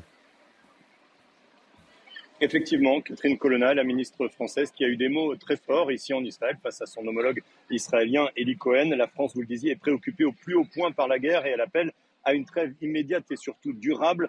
Trop de civils sont tués, a-t-elle martelé ce matin. Eli Cohen, son homologue, lui a répondu euh, assez laconiquement d'ailleurs que le cessez-le-feu, selon lui, était une erreur. Vous savez, c'est la position israélienne, cette position guerrière. Pour lui, c'est un cadeau pour le Hamas de faire une pause pendant cette guerre. La ministre française est également revenue sur son soutien inconditionnel aux victimes des violences sexuelles commises par ce même Hamas, la journée du 7 octobre notamment, en expliquant que la France croyait en la parole de ces femmes et toutes celles et ceux qui ont constaté ces violences et ces mutilations. Pendant son voyage en Israël, la ministre rencontre également des familles d'otages. Là aussi, un moment très fort pendant lequel elle va leur apporter le soutien de la France, même à ceux qui sont des binationaux, qui ne sont pas forcément français, qui sont toujours retenus dans la bande de Gaza. Merci beaucoup euh, Antoine. Vous restez avec nous quelques instants. On va vous retrouver puisqu'on va diffuser dans quelques instants votre reportage puisque vous êtes allé sur euh, les lieux du festival Nova. Vous allez nous raconter un petit peu comment vous avez perçu euh, les choses. C'est un reportage évidemment très, très émouvant et, j'aimerais vous, euh, vous avoir également sur le, sur le sujet. Euh, vous évoquiez donc Catherine Colonna qui est donc arrivée en Israël ce matin. Je vous propose de, l'écouter puisque évidemment elle appelle à une trêve immédiate et, elle me dit même que cette trêve est, nécessaire. On l'écoute et, on ouvre le débat avec nos grands témoins. Une trêve immédiate est nécessaire, permettant d'avancer vers euh, un cessez-le-feu pour obtenir la libération des otages, pour permettre euh, l'accès et la livraison de davantage d'aide humanitaire aux populations civiles de Gaza qui souffrent, et pour en effet progresser vers euh, un cessez-le-feu humanitaire et le début d'une solution politique, car il faut dès maintenant penser à ce qui suivra, au jour d'après et au retour euh, d'un horizon politique pour traiter ce conflit. Naïm Fadel, euh, cette trêve est, nécessaire. Euh, Antoine Estève nous le disait, et effectivement, il y a une pression énorme, encore plus énorme, sur euh, les épaules du Premier ministre israélien, notamment après ces, trois otages tués par erreur par, par Tzahal. Quel est votre, votre regard Les familles des otages, depuis le début, n'ont eu de cesse de dire il faut que les, nos enfants rentrent à la, à la maison. Euh, ça a été relayé par l'ensemble de la, population euh, israélienne. Effectivement, euh, Netanyahou dit vouloir éradiquer le Hamas, mais il est évident qu'aujourd'hui, ces otages-là, on n'est pas sûr qu'ils puissent revenir vivants. Je voudrais en profiter aussi pour dire que dans ces otages ou dans ces personnes qui ont été tuées par le Hamas, vous avez aussi ce qu'on appelle des Israéliens arabes des Bédouins ou des. Hein, mhm. D'ailleurs, celui qu'on a vu, hein, qui vient d'être euh, enterré, c'est un, je crois qu'il est d'origine mhm. bédouine, c'est un Israélien euh, arabe. Et ça, il faut, il faut le, souligner parce qu'on, je trouve qu'on ne l'a pas assez dit et c'est important de le souligner. Ce qui se passe aujourd'hui aussi, hein, c'est qu'on voit combien euh, Netanyahou a été complètement dépassé par la politique qu'il a mis en place et par ce, le deal qu'il a fait avec le Hamas au mépris finalement de sa population au mépris des, Israéliens et au mépris aussi des, conséquences aujourd'hui désastreuses de ce drame humain qui se joue pour les Israéliens de ce 7 octobre, mais aussi pour la tragédie humaine qui se passe aujourd'hui, il faut le dire, parce qu'on ne peut pas ne, pas ne pas aborder ça. Il y a aujourd'hui entre 16 000 et 20 000 victimes innocentes gazaouis. C'est c'est une tragédie. Et c'est pour ça qu'aujourd'hui, non seulement la France demande une trêve euh, humaine, mais même les États-Unis aujourd'hui euh, veulent cette trêve humaine parce que ça va être une tragédie. Et justement, certains même d'ailleurs dans la population israélienne ont dit, mais euh, jusqu'où on va aller? Et ils demandent même, même une négociation. Effectivement, c'est un, une organisation terroriste, effectivement. Mais à un moment, il y a la démocratie qui doit l'emporter aussi. Et l'Israël, c'est une démocratie. On va revenir dans, quelques instants, si vous le voulez bien, parce qu'Antoine Estève est toujours euh, avec nous et on reviendra sur euh, l'intervention d'un Colonna euh, dans quelques instants. Mais Antoine s'est rendu, je le disais, sur les lieux du festival de Nova, là où les, les terroristes donc, ont massacré 364 jeunes. Je vous propose de, regarder le, le reportage très, très émouvant d'Antoine et on sera, on sera avec Antoine juste après. Des chemins ensablés, un paysage de forêt, des bruits sourds de canons et de bombes. Nous arrivons sur le site du festival de musique Nova. Alors pour le moment, la route pour venir à Reim est beaucoup trop dangereuse. Elle se situe sur la ligne de front entre Israël et la bande de Gaza. Pourtant, quelques habitants de la région commencent à venir ici. C'est devenu un lieu de mémoire à ciel ouvert. Au milieu de l'ancienne piste de danse, les familles des victimes ont installé des grands portraits de tous les jeunes, morts ou kidnappés. Je pense que ce lieu devra devenir un lieu de mémoire pour qu'on se souvienne toujours de ce qu'il s'est passé. Ce sera plus facile quand la frontière sera sécurisée. C'est très compliqué de venir ici parce que c'est dangereux. Je suis venue avec ma mamie qui habite ici. Ça ne peut pas avoir existé tout ça. Ils ont tous été assassinés. Visiter le site du festival, c'est une épreuve. Ici, les morts nous regardent, droit dans les yeux. Parfois, on croit entendre encore la musique et les cris, et on revoit ces images tant diffusées à la télévision, la jeunesse insouciante. Joseph s'approche, doucement, puis s'effondre en larmes. C'est la première fois qu'il vient à Reim depuis le 7 octobre. Sa fille est morte ici, en dansant.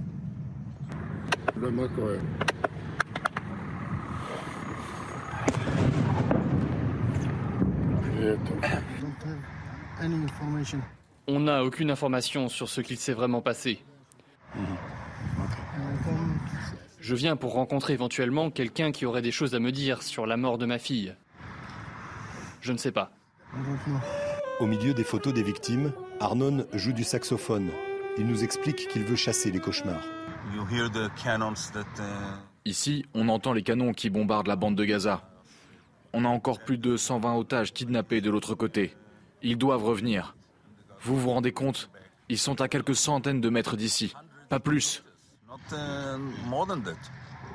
Des habitants de Reim aimeraient construire un mausolée. D'autres affirment que le site et les photos suffisent à honorer les jeunes qui sont morts dans ces clairières. Antoine Estève, vous êtes toujours euh, avec nous, vous êtes euh, notre envoyé euh, spécial. Je voulais absolument vous, avoir, suite à, ce reportage très, très émouvant, c'est Le mot est faible, évidemment. Racontez-nous un petit peu ce que vous avez ressenti en retournant sur ces lieux. Bah, déjà, les circonstances du reportage sont un petit peu particulières parce qu'on ne peut pas accéder à ce lieu euh, de mémoire, hein, comme vous l'avez vu dans ce reportage, très facilement. C'est une zone d'opération militaire intense. Il y a des échanges de tirs en permanence. On est à quelques centaines de mètres de la bande de Gaza. Euh, il y a ces grillages qui sont écrasés maintenant, qui sont euh, balayés tous les jours par ces dizaines de chars qui passent dans un sens et dans l'autre pour aller justement pilonner de l'autre côté les positions du Hamas qui se trouvent dans la bande de Gaza. Donc c'est difficile déjà pour nous journalistes, mais en plus pour les gens qui peuvent venir, qui veulent venir faire leur devoir de mémoire sur place ou leur deuil tout simplement, comme ce papa que j'ai pu rencontrer hier. C'est compliqué de venir parce qu'il faut prendre des petits chemins. Euh, c'est pas évident. Il y a des checkpoints, il y a des tirs énormément en permanence. Vous avez entendu ces bruits sourds.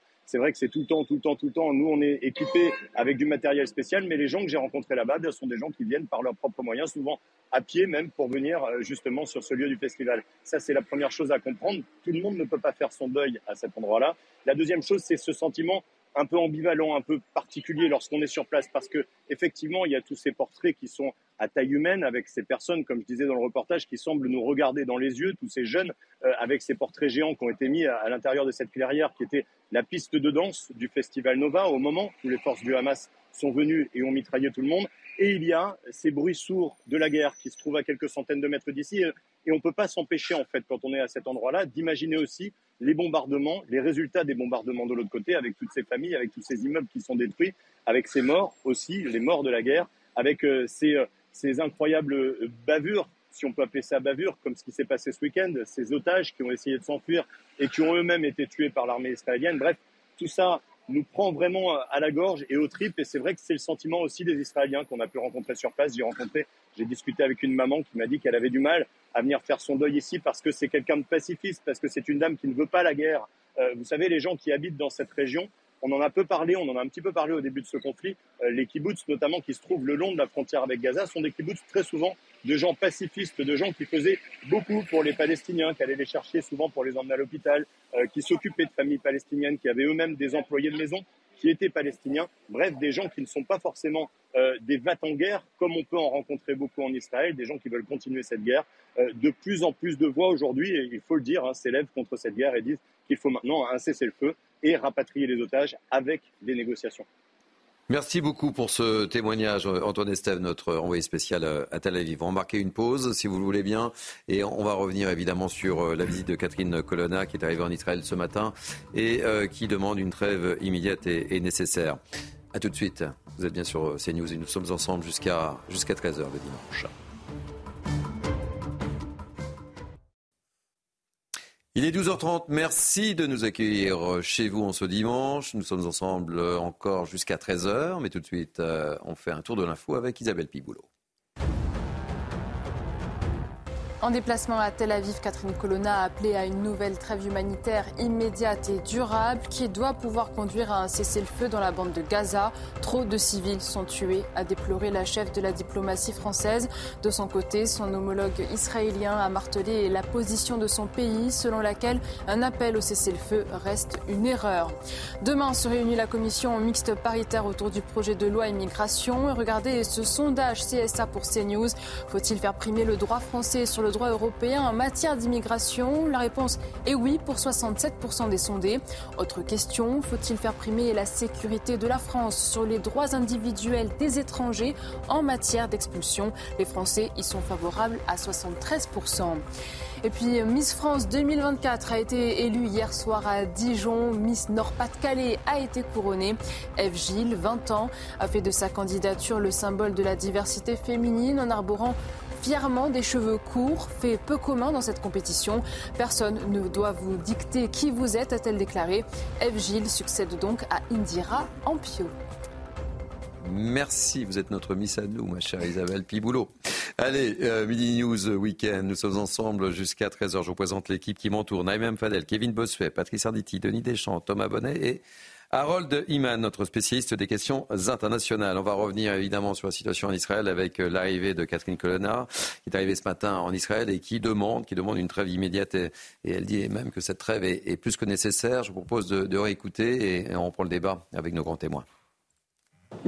La France, après Israël, est le pays, je crois, qui a le plus souffert des attaques du Hamas le 7 octobre. Alors comme tous, nous avons accueilli et salué avec une immense joie, un immense soulagement la libération des premiers groupes d'otages lors de la trêve, dont quatre Français. Au moment où je vous parle, trois Français sont euh, retenus, disparus ou otages dans la bande de Gaza.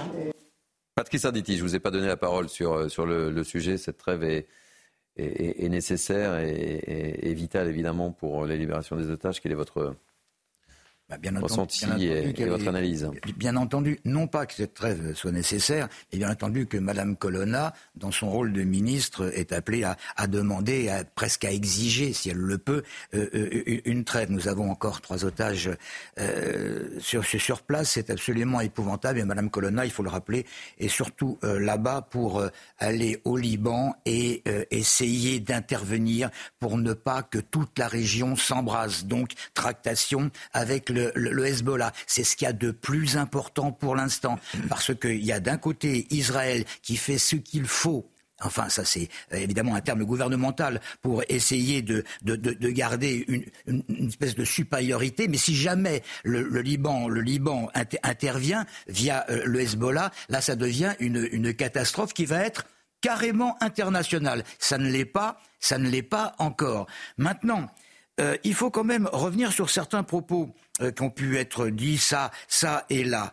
Euh, la trêve, c'est bien. La trêve, c'est bien, mais il y a une, ce qui s'appelle, on en a déjà parlé ici, la, raison d'État. La raison d'État d'Israël, que ce soit M. Netanyahou ou Tartomol qui soit euh, euh, à, la tête du pays, euh, le souci de ce numéro un, c'est de préserver son, pays. Pour préserver son pays après l'horreur du 7 octobre, il est obligé d'intervenir. Il est obligé d'intervenir militairement. Quand on intervient militairement, il y a des victimes. C'est une catastrophe. Je suis tout à fait d'accord les victimes palestiniennes, c'est une horreur. Mais qu'est-ce qui se passe? D'un côté, vous avez l'État d'Israël qui a des, des, obligations et vous avez évidemment euh, l'autre côté, Gaza. L'État d'Israël veut se préserver. Pour se préserver, elle ne peut pas avoir en permanence des canons, des gens haineux, des, des, gens épouvantables, d'épouvantables qui sont, qui sont là et qui menacent le, pays puisqu'ils veulent se débarrasser de, de ce pays d'Israël. Or, au niveau international, on sait très très bien que si jamais Israël était en voie de disparition, euh, euh, euh, ce qui ne se passera pas évidemment, c'est l'Occident qui en prend un coup. Les, ce sont les démocraties de, tout l'Occident. Et là, on aura beau parler de, de l'Europe, ça sera de la rigolade. On ne peut pas laisser le Hamas continuer. Il faut l'éradiquer complètement. Et après, on verra de quelle manière on peut se débrouiller pour un vivre ensemble auquel je ne crois pas énormément dans les conditions actuelles. Ça risque d'être difficile. Euh, Kevin euh, Bossuet. Merci Patrice. Enfin, vous rétablissez les choses. Je crois qu'on oubliait ce que c'était qu'une guerre. Nous, on en a connu une au XXe siècle, même deux, deux guerres mondiales. Je pense à la Seconde Guerre mondiale contre le nazisme. En effet, il y a eu des bombardements qui ont eu des conséquences horribles sur les civils. Imaginez si à l'époque, on nous avait demandé une trêve ou un cessez-le-feu contre le nazisme. Mais c'est impensable. Ce qui se passe en Israël et à Gaza, c'est horrible. Moi, je vois euh, les vidéos de ces enfants mmh. palestiniens qui meurent. Évidemment, ça m'arrache le cœur. Mmh. Mais malheureusement, c'est la guerre. Et Israël ne peut pas vivre avec des gens je ne parle pas ici des Palestiniens, je parle mmh. des gens du Hamas qui veulent sa destruction. C'est une question vitale. Donc, à un moment donné, Madame Colonna, J'entends bien, elle essaye en effet, elle fait de la géopolitique, elle, essaye de calmer également euh, euh, l'opinion française, mais à un moment on ne peut pas, dans un même temps, défendre le droit d'Israël à se défendre et dire qu'il faut arrêter un cessez-le-feu, ce serait donner la victoire au Hamas, et ça c'est impossible. Soit on lutte contre l'islamisme vraiment, soit on abandonne, et Patrice a raison, si on abandonne, ça reviendra chez nous. Alors, Harold Iman est avec nous. Euh, je voudrais qu'on aborde un, autre volet. Évidemment, c'est l'insécurité qui euh, se développe euh, en mer Rouge. Hein. On l'a évoqué avec Isabelle Piboulot dans le, dans le, journal. Un navire français a une nouvelle fois été attaqué par les Houthis, les rebelles du, Yémen. On voit le sujet avec Léo Marcheguet et Juliette Sadat et on s'en parle juste après, Harold. Sur ces images, le Galaxy Leader, un navire marchand d'une société britannique, propriété d'un homme d'affaires israélien, aujourd'hui toujours aux mains de rebelles outils. qui détiennent captifs les 25 membres de l'équipage. Face à cette menace en provenance du Yémen, de nombreux groupes de transport maritime suspendent jusqu'à nouvel ordre la traversée de la mer Rouge. C'est le cas du groupe Maersk et Apagliode, et dernièrement celui de CMA-CGM, premier transporteur maritime français. Nous avons donc décidé d'ordonner à tous les porte-conteneurs de CMA-CGM dans la région qui doivent passer par la mer Rouge de rejoindre des zones sûres et d'interrompre leur voyage dans des eaux sûres avec effet immédiat. L'ordre de ne plus passer par le détroit stratégique de Bab al-Mandab oblige désormais les navires à se dérouter. Vendredi, lors d'une manifestation en soutien aux Palestiniens organisée dans la capitale yéménite, le porte-parole militaire Houthi s'est dit déterminé à empêcher le passage de navires en mer Rouge. Les forces armées yéménites confirment qu'elles continuent d'empêcher tous les navires se dirigeant vers les ports israéliens de naviguer en mer Rouge et en mer d'Arabie jusqu'à qu'ils apportent la nourriture et les médicaments dont nos frères inébranlables de la bande de Gaza ont besoin. Des attaques qui pèsent sur l'économie mondiale. Grâce au contrôle d'une partie du Yémen, les Houthis opèrent également en mer Rouge. Cette zone est cruciale pour le commerce maritime puisque 40% du commerce international transite par ce passage. Harold Iman, euh, derrière les Houthis, euh, il y a l'Iran. Euh, c'est sûr. et certains. c'est quoi l'objectif en fait L'objectif, c'est que l'Iran, le régime, active tous ces euh, supplétifs dans le monde. Et euh, ils ont activé donc les outils au Yémen. Les outils tiennent à peu près un tiers du Yémen et ils ont proclamé leur république, qui n'est guère reconnue euh, internationalement. Et ils sont en très très bonne position avec le port de Hodeida pour bloquer la navigation internationale. Mais ce n'est pas ça qui les intéresse. Ce qui les intéresse, c'est de bloquer tous les vivres qui vont vers Israël, en plus d'embêter le monde entier. Mais ils ont, depuis le début de cette guerre, tiré sur Eilat autant qu'ils pouvaient. Ils ont tiré des missiles, ils ont tiré des essaims de drones, parfois 16 à la fois, sur Eilat et ensuite sur les bateaux. Parce que, en tirant, eh bien, il y a eu une riposte. Et la riposte s'appelle la US Navy. Hmm. Et ensuite US Air Force. Et ensuite la Marine nationale française. Et ensuite la Royal Navy. Et ensuite les batteries côtières saoudiennes. Et ensuite les batteries côtières égyptiennes. Et ensuite les batteries israéliennes. Bref, tout le monde est en train de descendre des drones ou des missiles outils tous les jours. Tous les jours. Et c'est pour ça que Catherine Colonna en Israël a dit je suis là également pour parler d'une coopération multinationale pour rétablir la liberté de navigation. Ce qui est intéressant, c'est qu'elle le dit en Israël, en Israël, hmm. c'est-à-dire que les Houthis qui ont déclaré la guerre à Israël le premier jour, le monsieur qu'on a vu, le Yahya Sari, il a hurlé Je déclare la guerre à Israël. Eh bien, voilà, il faut faire une coalition contre leurs euh, actions dans la mer Rouge et dans le Bab el-Mandeb, qui est le petit euh, euh, mhm. détroit entre Djibouti. On le voit sur votre carte. Denis jusqu'où peut aller l'Iran, selon vous? Alors, vous avez vu, hein, l'Iran en entend beaucoup moins parler euh, par rapport au début de la guerre, mais l'Iran est encore très actif justement par euh, des, milices de, ce, de, cet ordre-là. Donc les Houthis au sud, le Hezbollah au nord. Euh, donc en fait, ils encerclent quelque part en tenaille Israël. L'autre question qu'il faut se poser, c'est que c'est quand même un peuple extrêmement pauvre, c'est un des plus pauvres du, mhm. monde, le, le Yémen.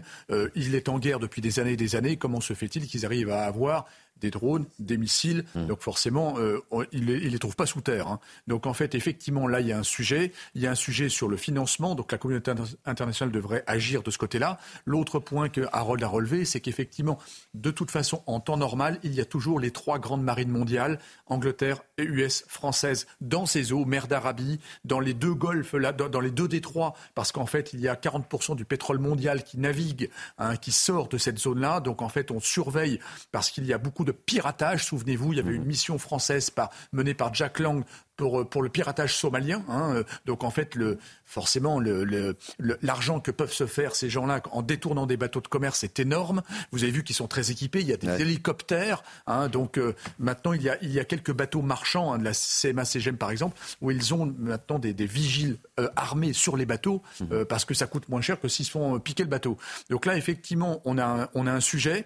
il y a énormément de, pas que des drones, parce qu'on parle beaucoup de drones, mais il y a aussi beaucoup de missiles qui partent de là.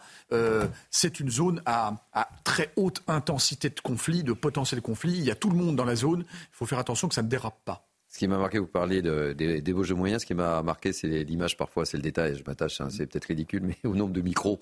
Euh, devant le, porte-parole qui, euh, qui s'est exprimé, le nombre de micros. Euh, je ne savais pas qu'il y avait autant de médias Je ne savais pas qu'il y avait autant de médias au Yémen, c'est une information. Enfin bref, voilà. Allez, il nous reste cinq minutes. J'aimerais que l'on évoque maintenant ce qui pourrait peut-être créer une vraie polémique, c'est ce communiqué. Je vous regarde, Kevin Bossuet, parce que je pense que ça va vous fait réagir. c'est ce communiqué de Thomas Porte, des député Filles. Il évoque 4000 euh, Français engagés. On le découvre à, l'instant. Euh, Benjamin Cuneo, euh, qui m'assiste dans la préparation de cette émission, nous diffuse évidemment ce communiqué. il évoque 4000 Français engagés dans l'armée israélienne qui commettent, selon lui, des crimes de guerre. Ça sent un peu la la provocation, alors que l'ONU, par la voix de plusieurs de ses rapporteurs, je vous lis communiquer un extrait euh, euh, de ses rapporteurs spéciaux, alerte sur les risques génocidaires, que plus de 17 000 personnes palestiniennes ont été tuées, la présence de citoyens de nationalité déshonore la France. Kevin Bossuet, provocation à nouveau de Thomas Porte, qui est habitué hein, euh, ah, non, à lire aussi. Moi, je pense qu'il n'y a aucune provocation là-dedans. C'est une stratégie électoraliste qui est extrêmement bien pensée puisque M. Porte s'adresse très clairement à un type d'électorat. D'ailleurs, M. Mélenchon vient de théoriser le fait qu'à la prochaine présidentielle, il faudra qu'il parte seul et non plus avec toute la gauche euh, derrière lui. Et Olivier Faure, d'ailleurs, fait la même chose. J'aimerais quand même lire ce tweet, ce tweet hmm. de la honte, puisque M. Faure a dit la chose suivante. Personne ne doit se taire. Il ne s'agit pas d'une riposte. Le 7 octobre est devenu un prétexte non seulement pour rendre Gaza invivable, mais pour coloniser la Cisjordanie. L'extrême droite israélienne devra rendre des comptes devant le monde entier. On retrouve là Mm.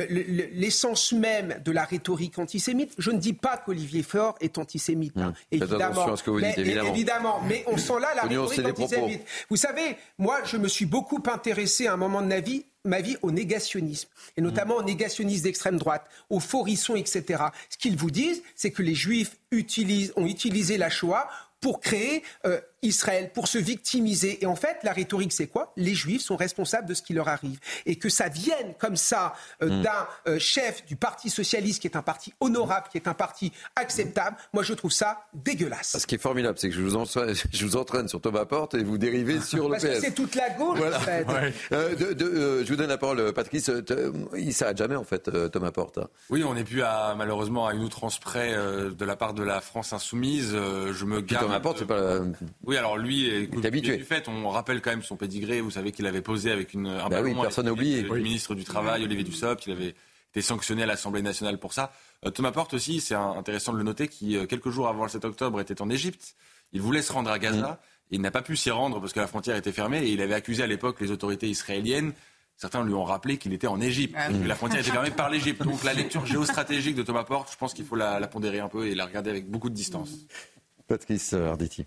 On va revenir sur, ce que vient de dire euh, Kevin à propos de, de M. Fort, parce qu'on l'a mis de côté, effectivement, c'est un scandale absolu, mais qui peut se comprendre, parce que souvenez-vous, M. Fort s'est désengagé, plus ou moins, entre guillemets, de la NUPES à un moment donné, mais il était forcé, enfin, il s'est senti forcé de le faire alors qu'il est extrêmement NUPES. Je pense qu'avec son tweet, il a perdu, il a perdu son, son, euh, son leadership au niveau, au niveau du PS, et, et, et tant mieux, et tant mieux, parce que le PS mérite mieux qu'un Monsieur Fort. Pour en revenir à, à, à Porte, bon, bah, finalement, Porte, c'est un des trublions envoyés par, par Mélenchon. Ils ont tous une, une position, un positionnement pour attirer les, les, projecteurs. Bon, bah, il a fait, il a fait joujou. Il l'a fait en commission réduite il y a quelques jours aussi. Euh, il, il, le fait là. Bon, bah, on, l'aura une autre fois. Euh, euh, il se fiche éperdument d'avoir une amende, puisque ce monsieur a des amendes de temps en temps et il est plus ou moins exclu de l'Assemblée nationale lorsqu'il exagère un petit peu. C'est son rôle à lui, comme c'est le rôle de Sandrine Rousseau euh, dans d'autres domaines euh, et, de Boyard et, compagnie. je ne sais pas si ça sera pris pas par parlé des médias, mais nous, en tous les cas, on a décidé d'en parler. Voilà, tout simplement. C'est une idée sur très rapidement parce qu'on arrive quasiment au terme de notre émission. C'est assez pathétique en fait. À chaque ils essaient de saisir chaque élément pour se faire une tribune, hein, tout simplement. Donc c'est la petite politique de, de caniveau. Moi, ce qui m'ennuie, c'est qu'il y a quelques jours, dans la même ligne d'ailleurs, Mélenchon a annoncé quand même qu'il fallait poursuivre Israël à la CPI pour crimes de guerre. C'est hallucinant. Je rappelle comme ce que disait tout à l'heure Patrice à, à juste titre. Israël est une démocratie et elle a le droit de se défendre quand elle est attaquée. Donc là, en fait, on renverse les rôles. Donc vous voyez, il y a une manipulation de l'information pour se faire une propre publicité, pour essayer d'exister. En fait, dans le discours de l'extrême gauche, le méchant juif remplace le méchant patron.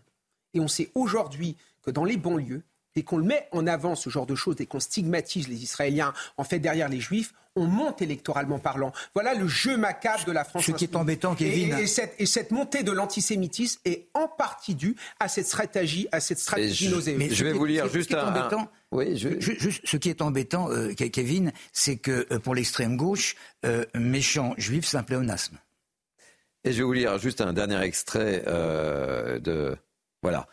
Je demande au ministre de la Justice que les personnes de nationalité française coupables de crimes de guerre soient traduites devant la justice française. C'est signé Thomas Porte. Ce qui est terrible, c'est que ça va trouver un écho auprès de, de, l'électorat de Jean-Luc Mélenchon, parce que malheureusement, je crois qu'il y a beaucoup de, personnes euh, à l'extrême gauche qui adhèrent euh, à ce discours et qui ont une vision euh, très manichéenne des choses et pas dans le sens. Un peu la Thomas Porte. Et, quand est-ce qu'on prend des sanctions contre ce parti, en fait? Parce que là, il est plus dans la République, mais du tout. C'est la Allez, les amis, nous sommes pile poil à l'heure. Je vous félicite. Merci en tous les cas de m'avoir accompagné. Merci pour votre grande fidélité. Vous êtes de plus en plus nombreux à nous suivre euh, le week-end et c'est formidable. On vous en remercie. Merci de nous accueillir chez vous euh, vendredi, samedi, dimanche et, tous les jours de la semaine avec euh, Sonia Bravouk évidemment qui présente Mini News. je veux remercier Benjamin Cuneo, Anne-Isabelle Tollet, Cynthia Pina, Axel Thomas qui m'ont aidé à préparer ces deux heures d'émission. Merci aux équipes de la programmation, Raphaël de Montferrand, Louis Lallemand. Merci aux équipes en régie en régie, il y avait deux Nicolas. Donc je salue les deux Nicolas, c'est un joli prénom, c'est le prénom de mon fils. Donc euh, voilà, j'en profite. je félicite également François et Benjamin. Vous pouvez revivre cette émission sur notre site cnews.fr. Vous connaissez la chanson. Euh, vos prochains rendez-vous dans quelques instants, c'est l'ami euh, Émeric Pourbet pour Enquête d'Esprit. Et puis à 15h, l'ami Lionel Rousseau pour 180 minutes info. Moi je vous dis bye bye, belle journée sur CNews évidemment. C'est chez nous que ça se passe et nulle part ailleurs. À bientôt.